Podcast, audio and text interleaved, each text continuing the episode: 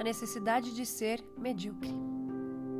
Desde muito jovens, somos instruídos, ensinados e treinados para nos encaixarmos no padrão. Tudo que desponta-se do padrão era tido como inaceitável, intolerável e principalmente indesejável. Precisávamos caber na forma da mediocridade. E se engana quem acredita que eu estou falando apenas de beleza física se engana também quem pensa que eu estou falando apenas das pessoas que estão abaixo da média. A verdade é que, como sociedade, sempre incentivamos o comum, incluímos o que não destoa e excluímos o diferente.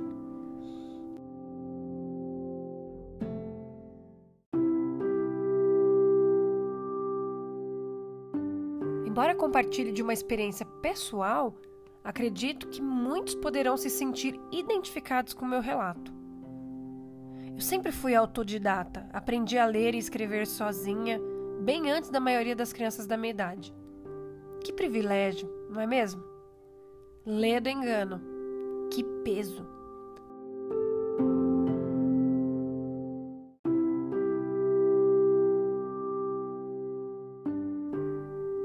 Uma característica única e que poderia ser explorado como potencial, foi durante anos meu martírio.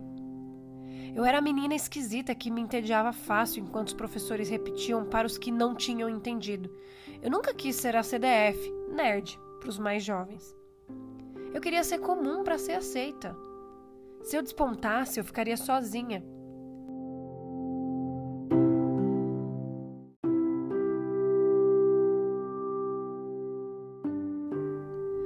professores me amariam, mas os colegas me excluiriam e só me abordariam por interesse em dia de prova ou entrega de trabalho.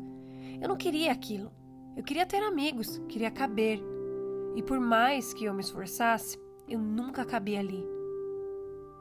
E tem gente que deve estar ouvindo e pensando: isso é um exagero. Quem não quer mostrar que é inteligente? E é justamente isso. Eu não queria mostrar ser inteligente. Eu era e ponto. Só que, para não destoar, eu cheguei a assinalar questões erradas de forma consciente. Eu não queria ser apontada como diferente. O diferente é excluído. O fato é que, por mais que eu tentasse, me apertasse e me mutilasse, eu não cabia. E o que era natural para mim, porque fazia parte da minha essência, era julgado e taxado de fazer para me aparecer. Eu vi isso acontecer com quem era mais bonito, com quem era mais rico, com quem era mais tímido, com quem era o mais falante, todo mundo tentando se moldar para caber na mediocridade. E os que se arriscaram a abraçar suas individualidades eram os rebeldes, muitas vezes levando as pessoas a embarcarem num outro papel que também não era deles, apenas como grito de libertação.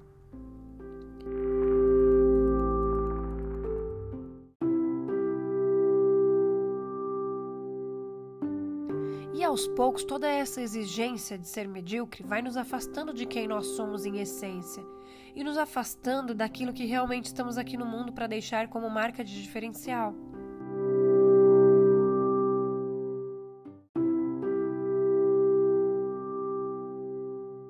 Eu não tenho dúvida que, se todas as crianças sentirem que suas diferenças e características mais genuínas são aceitas, teremos adultos mais funcionais.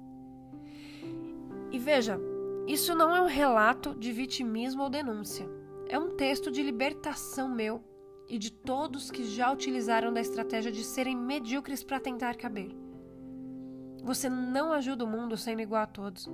Você ajuda o mundo abraçando, aceitando e mostrando quem você é na essência, sem armadilhas do tem que.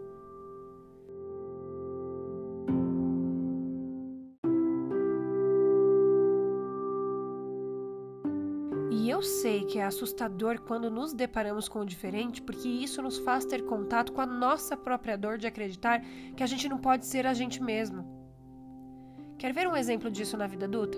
Quando uma mulher brilha em uma determinada área, piadas e brincadeiras aparecem que questionam como ela conseguiu o feito de ser conhecida. Isso é mais que machismo, é a necessidade de colocar todo mundo numa caixa da mediocridade e quem foge dessa linha necessariamente pegou um atalho. Eu lembro também de amigos que tinham mais dinheiro que a média das pessoas da idade deles e muitos tinham vergonha da condição financeira, muitas vezes conquistada por muito trabalho. Ninguém queria ser o riquinho, porque ser o rico te coloca em evidência, te coloca em risco. E muitas vezes as pessoas se aproximam pela condição e não por quem você é. As pessoas queriam ser normais, sem entender que o diferente é o normal que viemos ao mundo para viver as nossas diferenças. Eu aposto que enquanto você me ouvia aqui, refletia quantas vezes você silenciou, emudeceu, se dobrou e desdobrou para ser normal. E eu sei que não é exclusividade minha. Eu sei que faz parte de uma construção política, religiosa e social. Eu reconheci como minha missão questionar padrões e buscar novas perspectivas e isso é uma das características que me torna única. E eu hoje abraço a minha individualidade e minha essência para que você também possa abraçar a sua.